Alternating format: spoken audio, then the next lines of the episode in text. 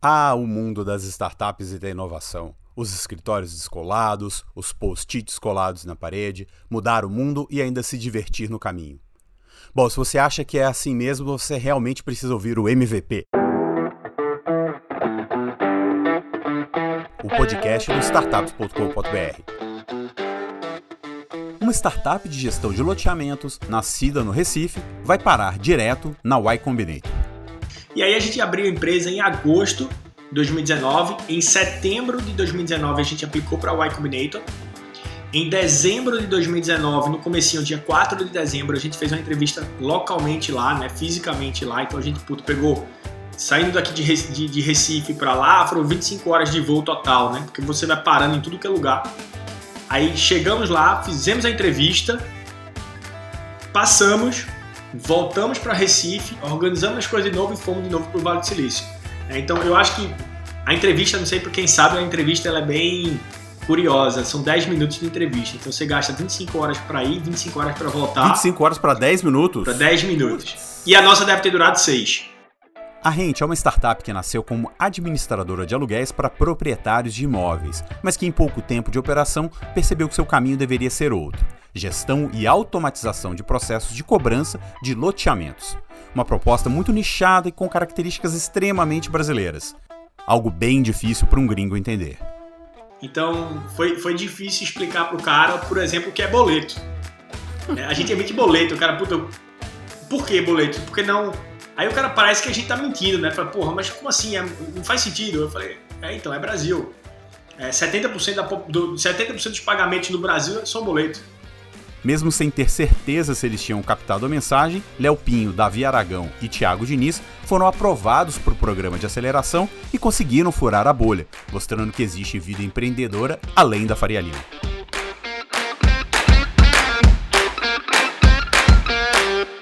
Fala, Léo. Pô, obrigado pela disponibilidade e pelo tempo para a gente conversar.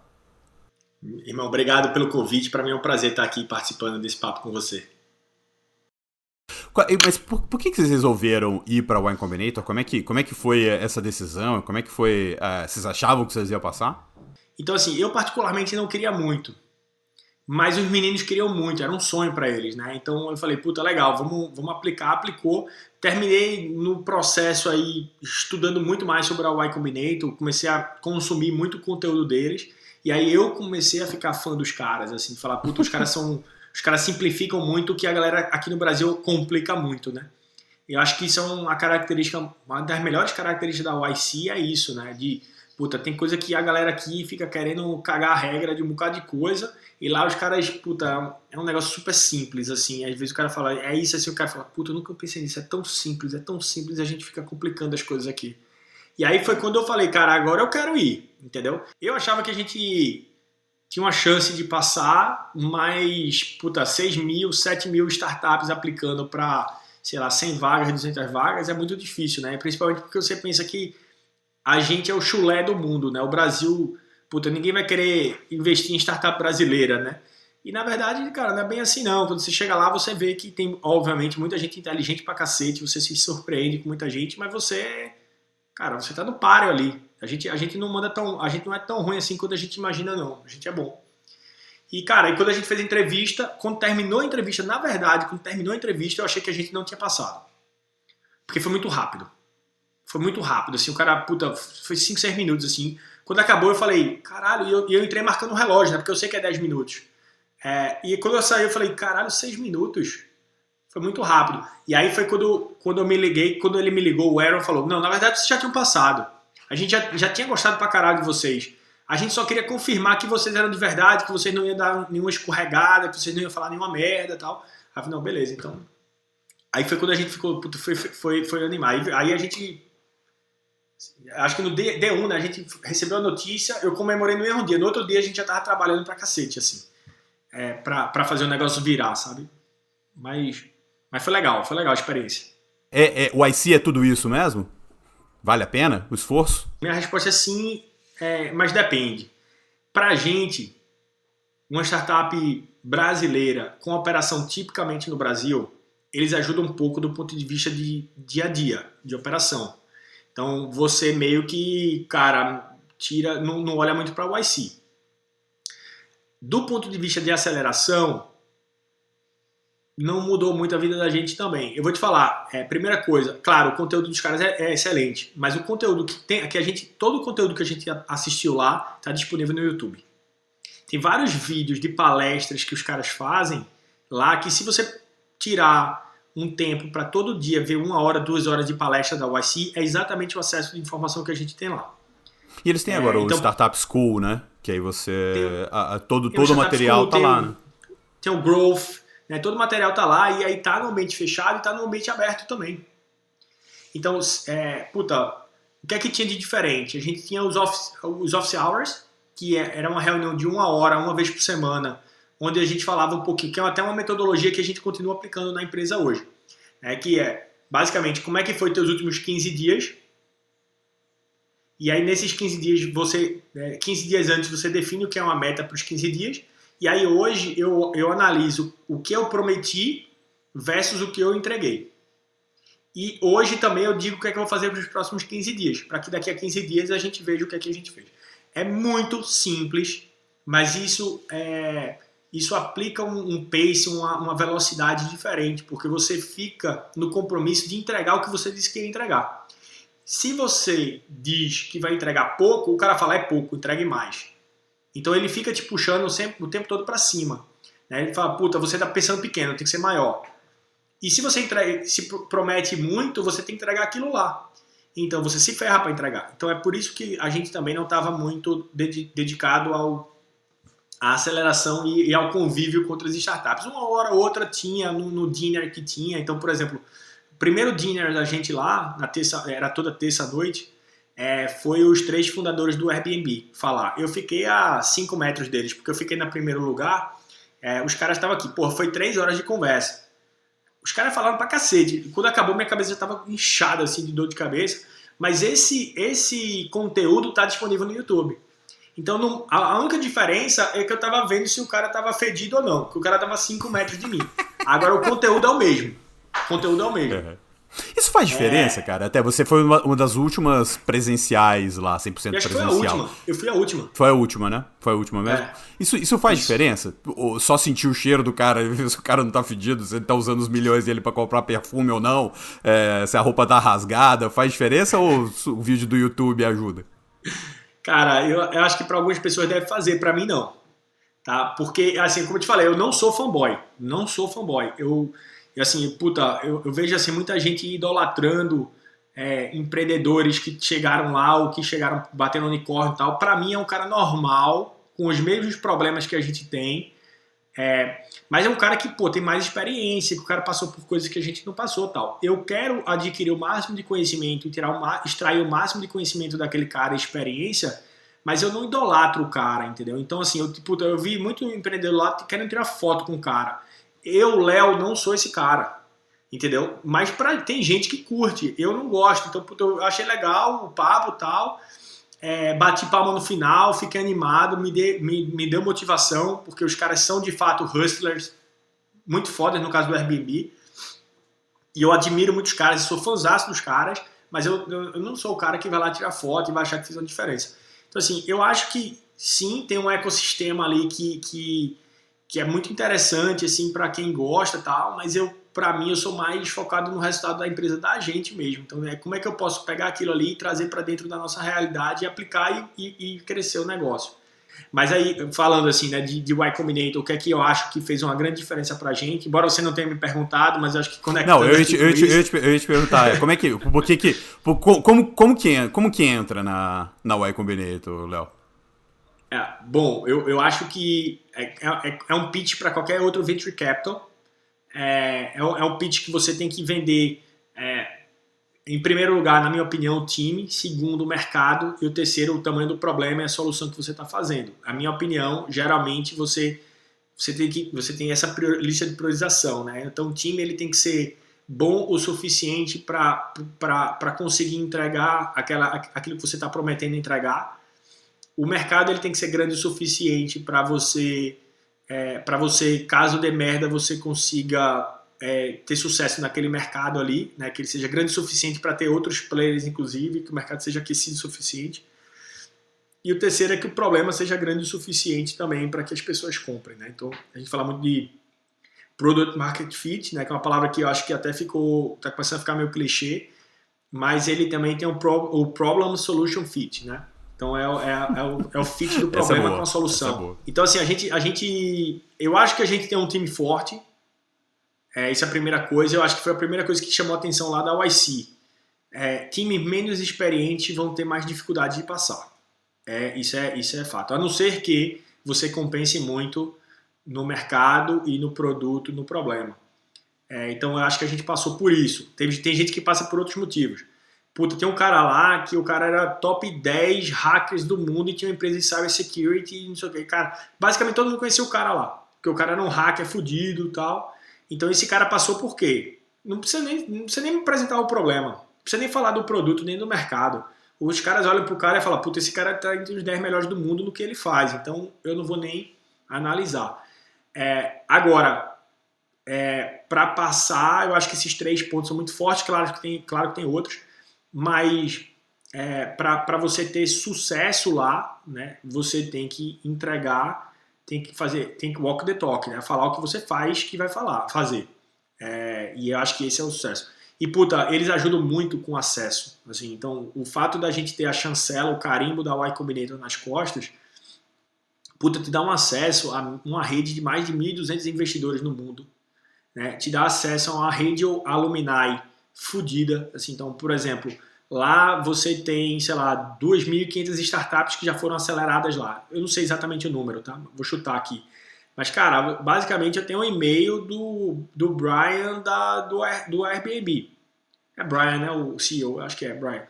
É, cara, você tem basicamente o e-mail de todo Brian mundo. Chesky. Brian Chesky. Exato. Então você, puta, você tem acesso a todo, toda a rede alumni da, da YC, você, se você vende um produto para startups e você é internacional, você consegue vender dentro da própria rede, não é o nosso caso, né? e você pode ter acesso a caras geniais que são os group partners, ou próprios alumni são muito fodas, e, e isso é o que, que você tem que usar na Y Combinator, né?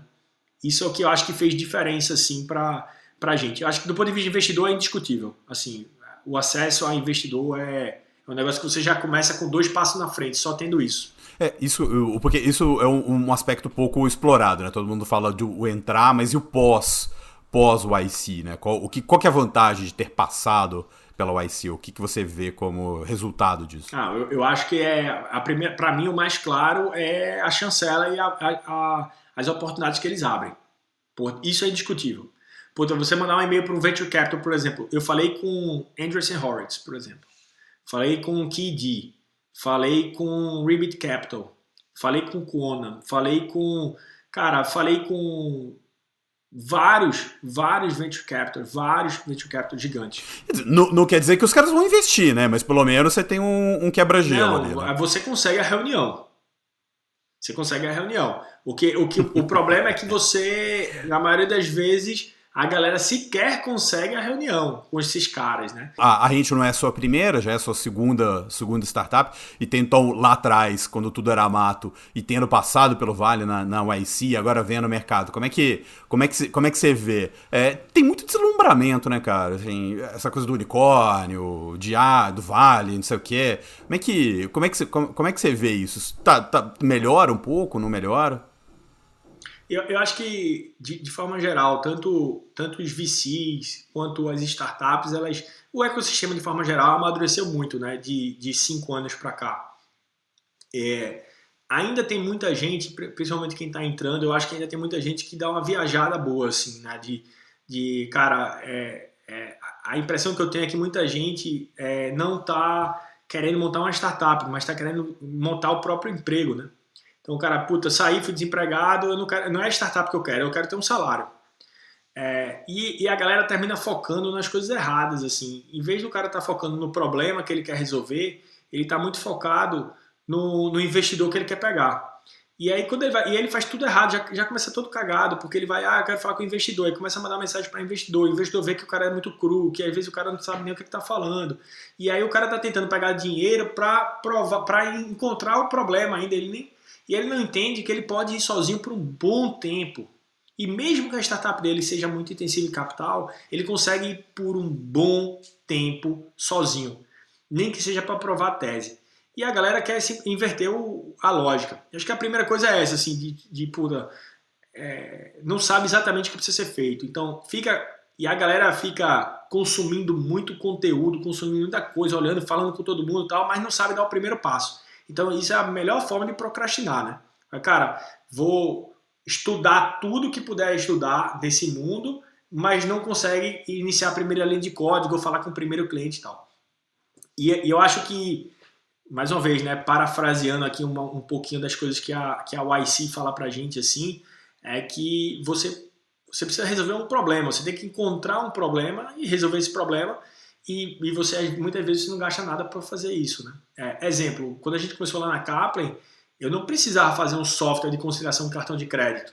Eu precisava simplesmente conciliar as vendas do cara. Se eu estava fazendo isso manualmente, se eu estava fazendo isso por planilha, ou se eu estava fazendo com uma puta inteligência artificial, com, com Big Data, com não sei o que, não sei o que, isso é outra coisa. Mas eu tinha que resolver o problema do cara. E dá para eu resolver de uma forma barata. O primeiro cliente da gente, eu peguei duas ca caixas de papel, levei para minha casa e fiquei fazendo na mão. Demorei pra cacete, demorei mas fiz na mão, aprendi, vi um bocado de problema no processo e tal, e a gente costuma fazer muita coisa na mão. Então, assim, conteúdo tem, tem muito conteúdo bom, né? A gente tá falando aí, tem muito podcast bom. Pô, tem o trabalho que você, por exemplo, tá fazendo. Tem muito aí, site de notícia, de notícia bom também, principalmente startup. Muito site.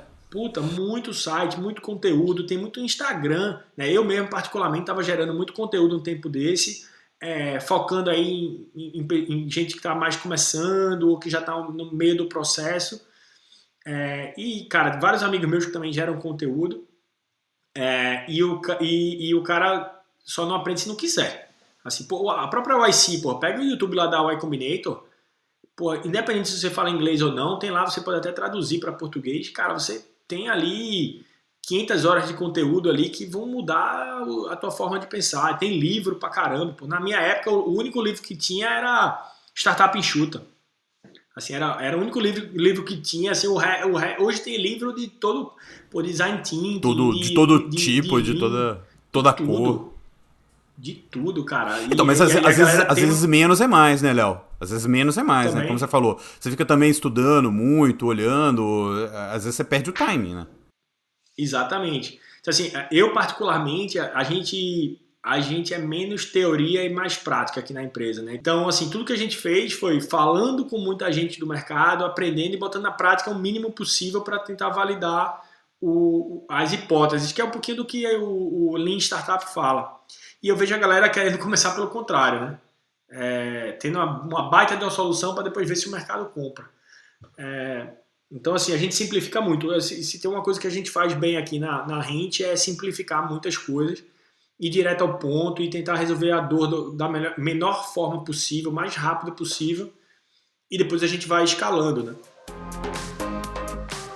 Quer aumentar e melhorar a presença online do seu negócio? Local web, hospedagem de sites, criador de sites, ferramenta para gestão de redes sociais e muito mais. Acesse agora localweb.com.br e saiba mais.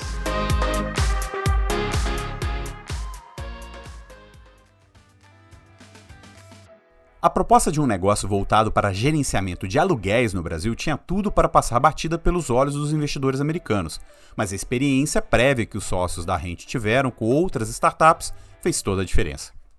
E eu, eu vou te falar, Gustavo, boa, eu acho que a gente passou, não foi. Assim, boa parte do, do, do, do, do mérito da entrevista foi, foi porque eles falaram, perguntaram muito sobre os sócios e não sobre a empresa em si. Porque se fosse pela empresa em si, a gente tava ferrado, porque era um business tipicamente brasileiro. É, né? porque era três meses, né? Três meses, três, quatro meses de, de operação e um business, como, como você falou, super brasileiro, né? Loteamento. Como é que. É, é completamente diferente nos Estados Unidos e na Europa, né? Você teria que adaptar muita coisa para ir para qualquer outro lugar do mundo, né? É, e, só que quando a gente aplicou, a gente não era para loteamento ainda, tá? Era, era pior ainda. A gente era, a gente tava fazendo um, um um software para gestão de aluguel para proprietários de imóveis com 20 a 60 imóveis. Era um negócio super, hiper, mega nichado.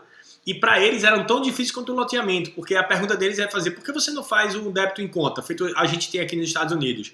Aí, puta, para explicar para o cara que débito em conta aqui no Brasil precisa de, de uma aprovação do gerente da conta e que o gerente da conta tem 3 mil produtos para vender e não sabe como fazer um débito em conta e, enfim, não é tão simples assim. É, e, e aí, cara, e tem vários outros entraves assim de limite, de cheque especial, etc. aqui no Brasil. Então, assim, a gente passou, com certeza não foi por conta do produto. É, muito menos por conta do mercado. Eu acho que na época, com certeza, foi por conta do time, é, o que favoreceu, assim, acho que 80% da decisão. E tanto é que depois a gente pivotou, né? Como é, como, como é que foi o, o esse, esse, processo de, de, começar a empresa, depois pivotar? Como é que, é, naquele, naquele começo, você tinha, tinha cliente e teve que falar, ó, a gente, é, a gente não vai mais trabalhar assim, a gente vai trabalhar assado. É, como, é que, como é que é esse processo? É, a, gente, a, gente, começou vendendo para alguns proprietários de imóveis, né? Então a gente fazia a gestão dos recebíveis de aluguel para alguns proprietários de imóveis. Com duas semanas a gente já tinha cliente, Gustavo. Duas semanas. Só no boca a boca? Só no viral? Como? No boca a boca. O que é que a gente fez, né? Primeiro, pô, o WhatsApp. Canal de vendas excelente. O WhatsApp. Você pega seu WhatsApp, você tem, sei lá, mil amigos, 500 amigos. Sempre vai ter alguém ali que é um potencial cliente seu ou que conhece alguém que pode ser um potencial cliente seu. Então, eu conhecia, sei lá, 10 pessoas, 15 pessoas que, que eram proprietários de imóveis e que poderiam usar a nossa solução. Cara, basicamente eu mandei mensagem para todo mundo falando, ó, a gente está fazendo um produto, isso, isso, isso, o que, é que você acha? É...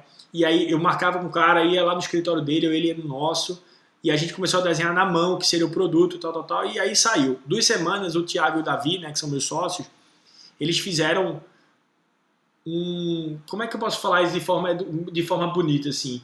Eles fizeram uma teia de aranha, pegaram vários produtos que já existiam no mercado e conectaram eles e a gente botou uma carinha nossa e começou a vender.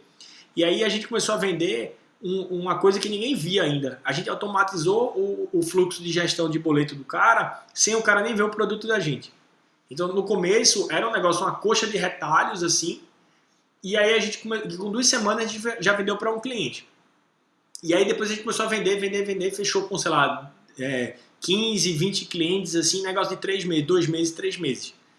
É, e aí que aí sim a gente falou, olha, legal. Agora, dentro dessas building blocks que a gente construiu, que a gente saiu juntando, o que é extremamente estratégico para a gente começar a internalizar. E aí a gente fazer esses, puta, ó, beleza. Tem, tem coisa até hoje, Gustavo, que a gente terceiriza aqui na empresa, porque a gente achou que não valia a pena desenvolver.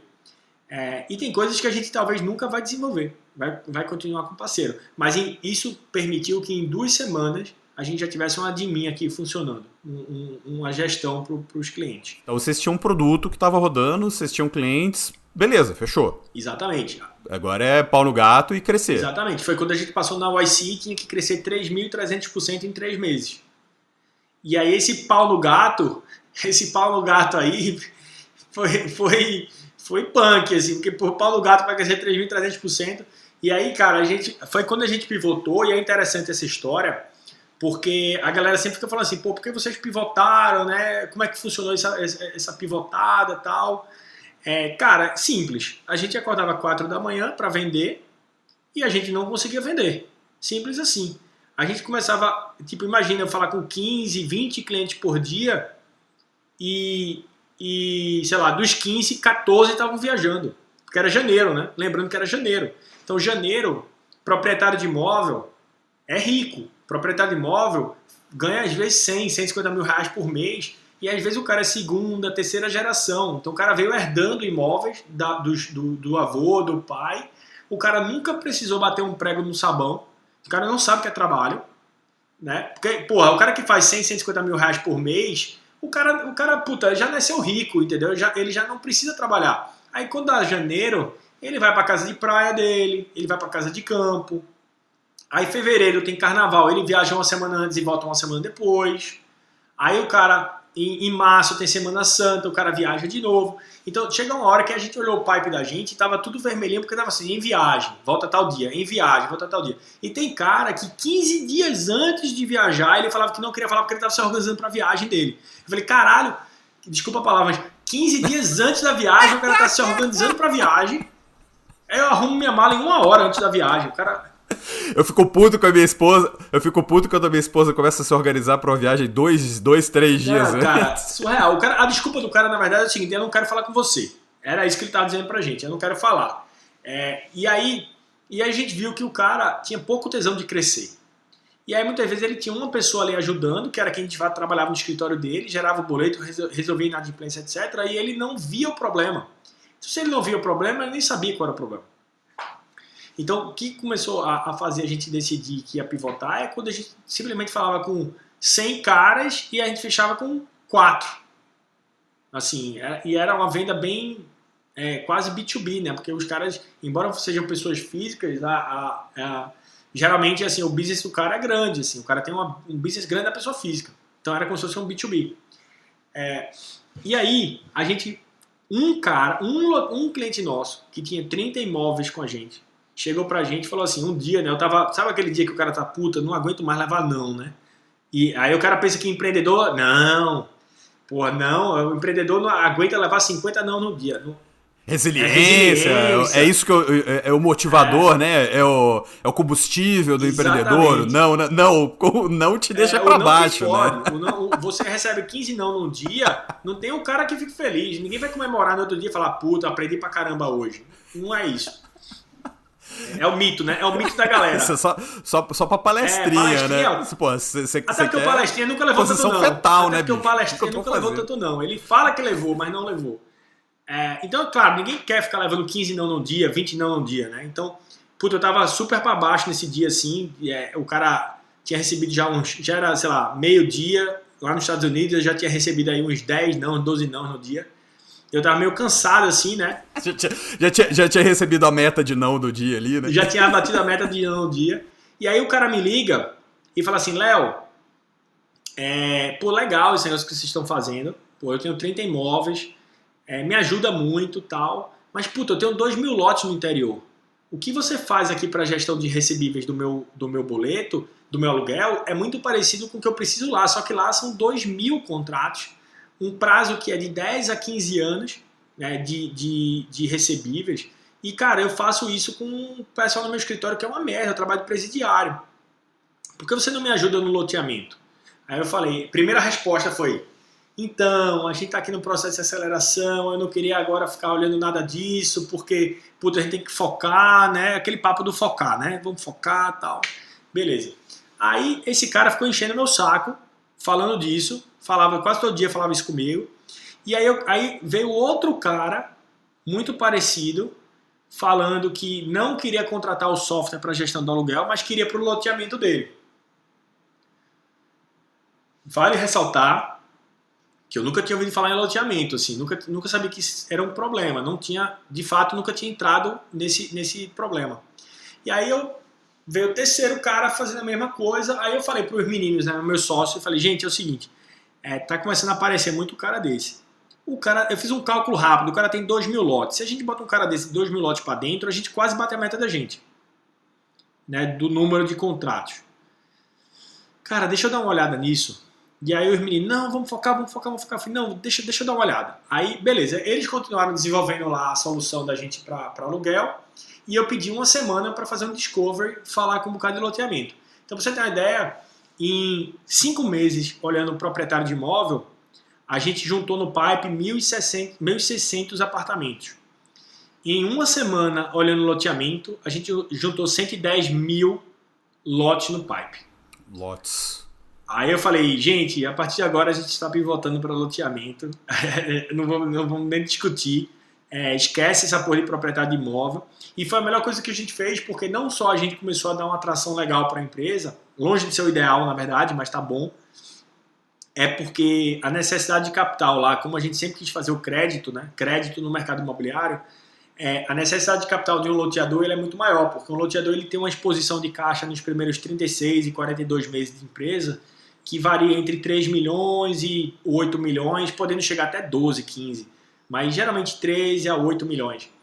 E essa necessidade de capital, ela não é bancada por nenhum banco, nenhum fundo geralmente. Tem fundo sim, mas prioritariamente não, porque o, o, o loteamento ele nem é considerado habitação e nem é considerado infraestrutura. Então o banco, o banco tradicional, não consegue dar, dar funding para esses caras.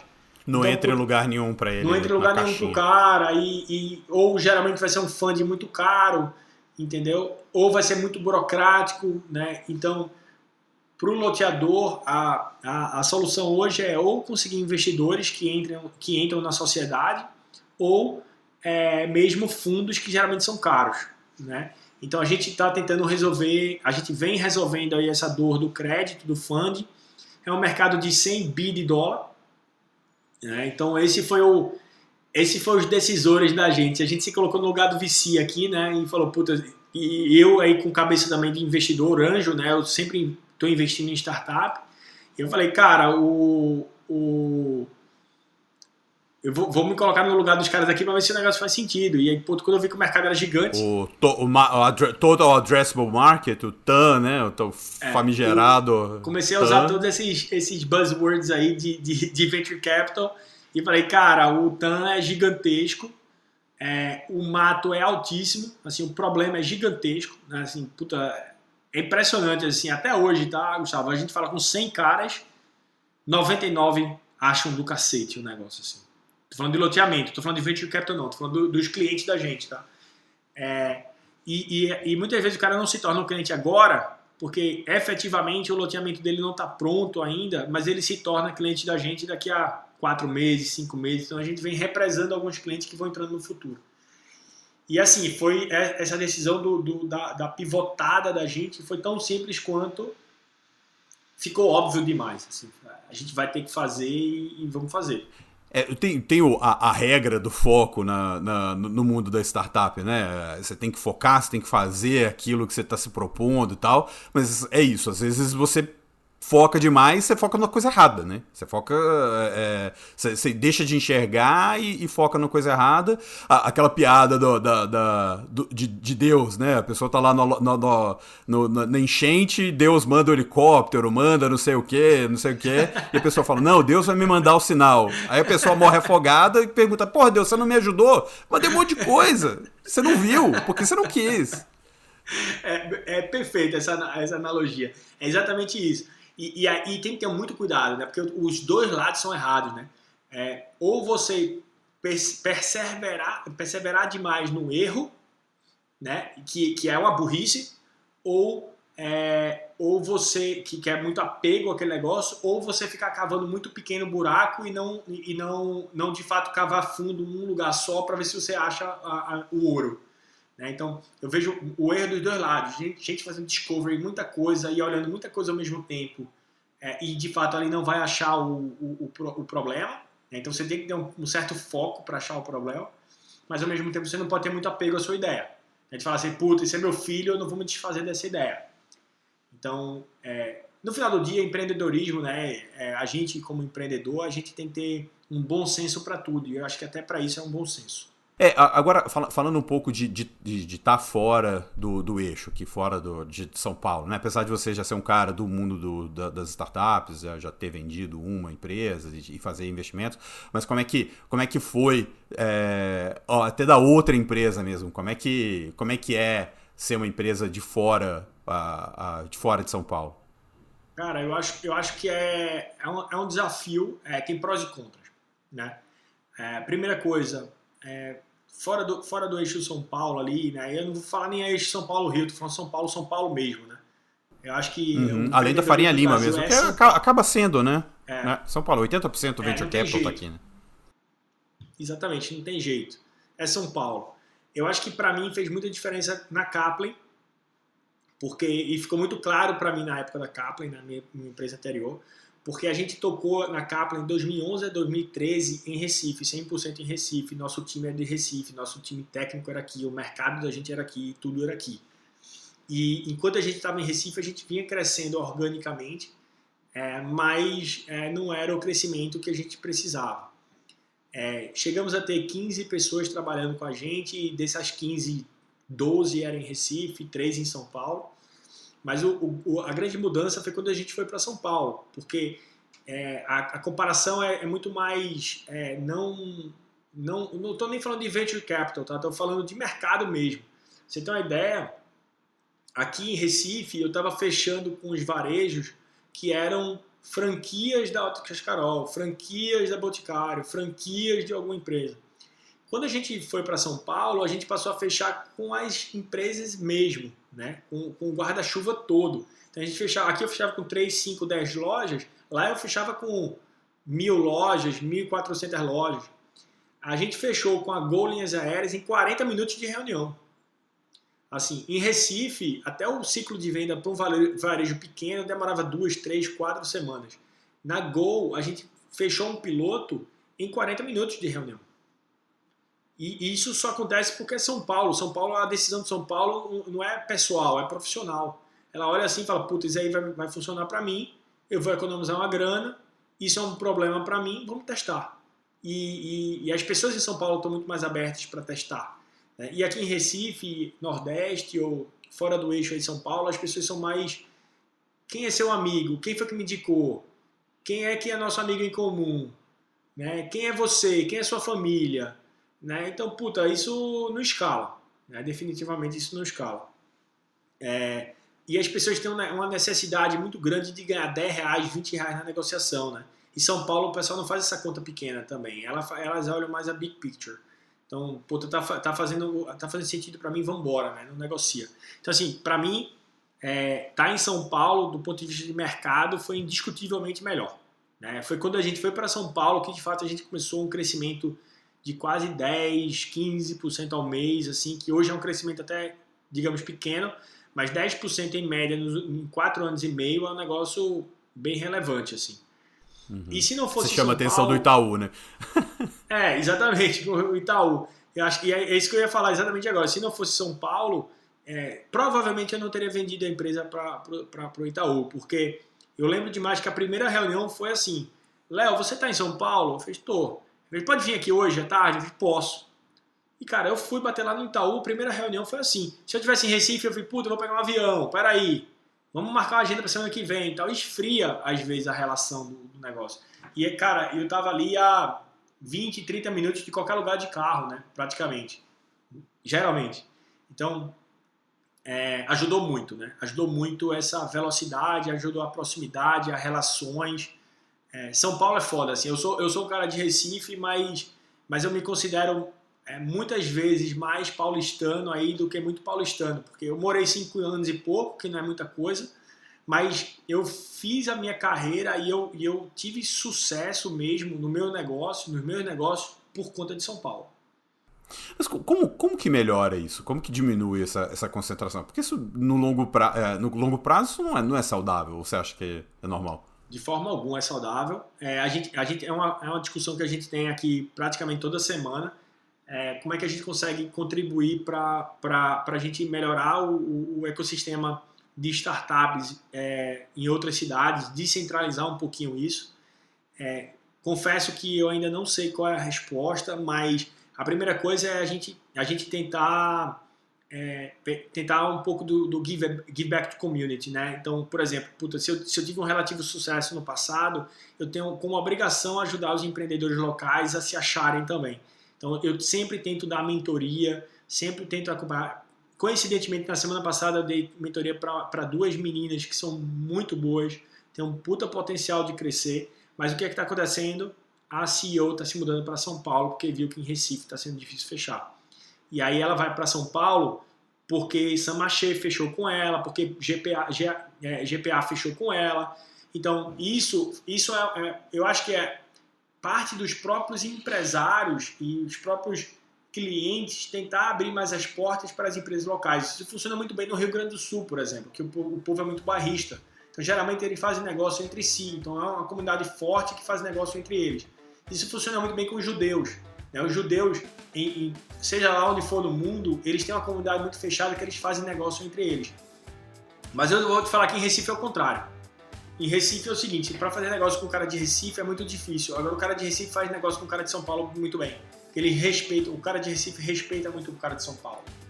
É, e, e, e, é engraçado que quando a gente se tornou uma empresa paulistana, pelo menos comercialmente, né? A gente começou a ter pessoas com sotaque de São Paulo, a gente começou a vender melhor para o pessoal do Nordeste. Valeu, Léo.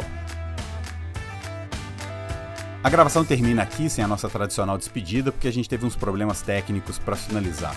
Mas obrigado pela audiência, até o próximo.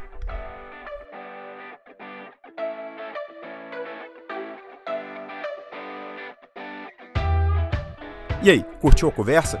Então vai lá no seguir e garante que você vai receber uma notificação toda vez que um novo episódio for para o ar. E não esquece também de entrar no startups.com.br e se cadastrar no mailing para não perder nada do que está acontecendo no mercado.